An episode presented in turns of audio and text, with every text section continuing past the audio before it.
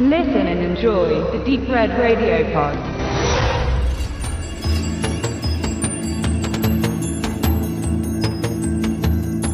Herzlich willkommen zu einem Wut-Podcast, denn Benedikt und ich sind sauer, sauer auf die Technik, denn das, was wir jetzt hier gleich einsprechen werden und dann noch einen weiteren Podcast, bei dem wir es euch auch nochmal verraten, das haben wir alles schon mal gemacht und wir hoffen, auch wenn das zweite Mal immer viel schlechter ist als das erste Mal, dass wir es einigermaßen gut wiederholen können, weil wir haben uns den Output des ersten Versuchs auch nicht angehört. Die Technik hat gestreikt, die Qualität war zu schlecht, deswegen jetzt hier nochmal dieser extra Aufwasch. Wir hoffen, wir klingen nicht zu genervt und werden trotzdem einem guten Film gerecht, den wir ja gesehen haben. Es handelt sich um Ghost Stories. Und wie der Name schon so ein wenig verrät, das verrät er nicht, das ist eine britische Produktion, handelt es sich hierbei nicht um so eine geschlossene Geschichte, wie es ja meistens bei vielen Filmen der Fall ist, sondern um so eine kleine Compilation von Einzelgeschichten, in dem Sinne drei, die natürlich durch eine Rahmenhandlung zusammengehalten werden. Und zwar ist die folgende,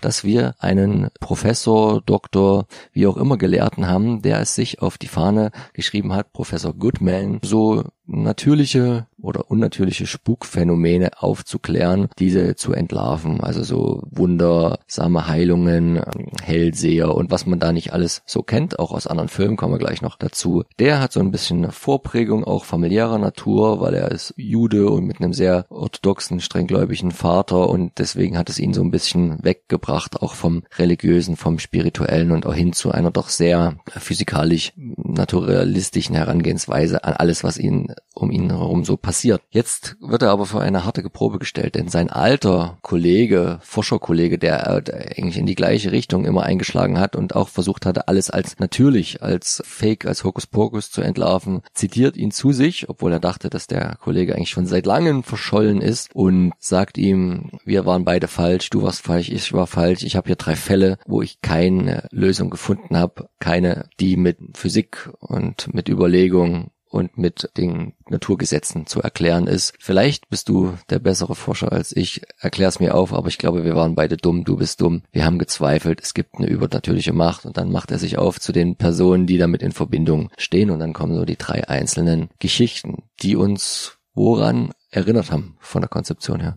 In den 60er Jahren gab es da prägnant Tales of Terror von Roger Corman, ein Film, der kleine Geschichten eben auch in einer Rahmenhandlung zusammenfasst. Und das hat sich dann gab es in mehreren Varianten später, auch gerade in den 80er, 90er Jahren haben sich da vor allen Dingen auch äh, Stephen King Romane oder Kurzgeschichten gut gemacht. Mit sowas, gab da einige, das prominenteste denke ich so Creepshow und Creepshow 2, die nach diesem Konzept funktionieren. Und da gab es aber auch noch einige andere, ähm, auch teilweise mit namhaften Schauspielern besetzt umgesetzten Regisseuren. Das hat man so ein bisschen auch als, ja, war mal eine Mode, dass dann auch äh, Hollywood-Stars in so kleineren Auftritten waren. Und daran hat mich das schon sehr erinnert. Auch an, vor allen Dingen eben auch, wo, wobei das sich doch sehr unterscheidet, denn die Rahmenhandlung in Ghost Stories jetzt ist wesentlich ausgeklügelter oder vielleicht auch viel besser oder anders angepasst, denn tatsächlich, wo die Geschichten, die eigentlich erzählt werden in den Filmen, weniger Bezug haben zur, also direkten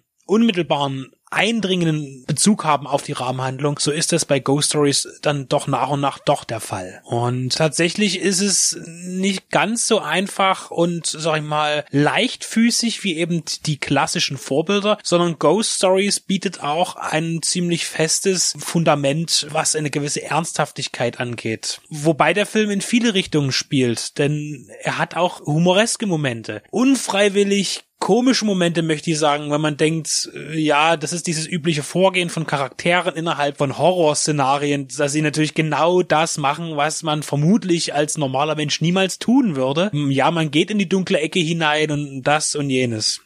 Das ist ja ganz gut aufgebaut. Er geht ja dann quasi zu den drei ausschlaggebenden für jede Geschichte Personen hin und lässt sich dann wiederum von diesen ihre Geschichte erzählen, wo dann die Kamera auch äh, und den Zuschauer mitnimmt in diese Geschichte. Und da hat man das ist auch sehr, sehr, sehr unterschiedlich von, von Horror-Thematiken. Ne? Zum einen haben wir die klassische Geisterscheinung, wie auch, wie auch immer, von so einem nachts arbeitenden Wachmann. Dann haben wir einen Jungen, der sehr abgeschieden in seinen eigenen vier Wänden lebt, aus Angst vor dem, was ihm einmal passiert ist, nämlich er war da der Meinung, dort dem Leibhaftigen begegnet zu sein in einer doch nicht unlustigen, aber genauso spannend erzählten Geschichte. Und dann haben wir halt noch eine Geschichte, wo es um, naja, auch so Geisterphänomene oder Spukhäuser etc. geht. Und wir haben uns schon nicht gefragt, sondern man hat das sehr gut gesehen, dass die, die Macher, zu dem einen gehört der Andy Nyman, der auch die Hauptrolle spielt, den Professor Goodman. Er hat das Drehbuch mitgeschrieben mit Jeremy Dyson und mit diesem auch zusammen Regie geführt, dass es sich dabei auch schon um ziemliche Filmfans gehandelt haben muss. Davon gehen wir jetzt einfach mal aus, weil sie doch sehr liebevoll das Ganze gestaltet haben, sehr viele Reminiszenzen an andere Filme machen, ob das jetzt nun an sich schon das Konzept dieser zusammengefassten Geschichten ist oder halt auch einzelne, einzelne Einstellungen, einzelne Thematiken. Wir haben zum Beispiel auch eine Szene, die jetzt wieder vor einem Abwasser Kanal spielt und dann macht es dann sofort wieder Klick, der Name ist schon gefallen, Stephen King aller aller S. Und wenn wenn dort halt irgendwelche jugendlichen Heranwachsenden vor düsteren Eingängen ins Erdinnere äh, dargestellt werden, dann ruft das doch automatisch schon diese Assoziation da. Und äh, auch mit dem mit geistig beeinträchtigten Jungen, da ist dann wieder irgendwie Dreamcatcher auch dabei und genau oder oder äh, oder die die erste Geschichte, wo es halt um spukhafte Erscheinungen geht, auch gibt's ein paar Lieder, die eingespielt werden, wo ich mir nicht ganz sicher bin, wo es aber zum, vielleicht sogar das gleiche Lied ist, hat doch sehr vom Gefühl her zumindest an Shining erinnert und das, was dem Jack Torrance dort im Hotel passiert äh, oder diese die, diese Vision oder seinem seinem Sohn. Aber auch ähm, die Erscheinung von Geistern ist eben sehr klassisch, auch einmal sehr Shining-mäßig zu sehen. Und vor allen Dingen ist eben jetzt das eben nicht alles nur ein ein Zitatenkino, wo man sagt, ja, die haben sich auf die faule Haut gelegt und ein bisschen was zusammengeströbert. Nein, es gibt dann eben doch noch ein dramatisches Ende, einen, einen tiefen Hintergrund, der sich dann eben aus der dritten Episode heraus wieder in die Rahmenhandlung ergibt und dieser Schritt aus der Episode zum Beispiel in die Rahmenhandlung hinein ist hervorragend gemacht. Da kann man sich dann mal ein bisschen auch tricktechnisch super gelöst, genau, ganz richtig, einfach trotzdem. Auf, ne? auf einfachste Weise erledigt. Natürlich ist auch allgemein der Film technisch anstandslos umgesetzt und auch noch mit Martin Freeman doch ja Hollywood prominent besetzt in einer Episode und er funktioniert wunderbar, weil jede Episode an sich eben eigenständig auch funktioniert und in diese Rahmenhandlung wunderbar eingeklammert ist.